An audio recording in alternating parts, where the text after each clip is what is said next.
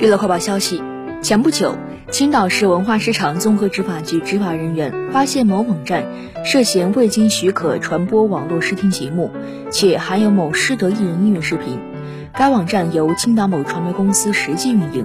据此，执法人员对该公司进行了进一步调查。该公司2019年9月设立网站，未取得广电主管部门颁发的信息网络传播视听节目许可证。擅自从事网络视听节目服务，共发布视听节目二十四条。其中，二零一九年十月，该公司剪辑制作艺人吴亦凡音乐视频并上传到该网站。二零二一年八月，吴亦凡由于涉嫌强奸罪批准逮捕后，该网站仍然传播该视频，直至接到执法人员通知后予以删除。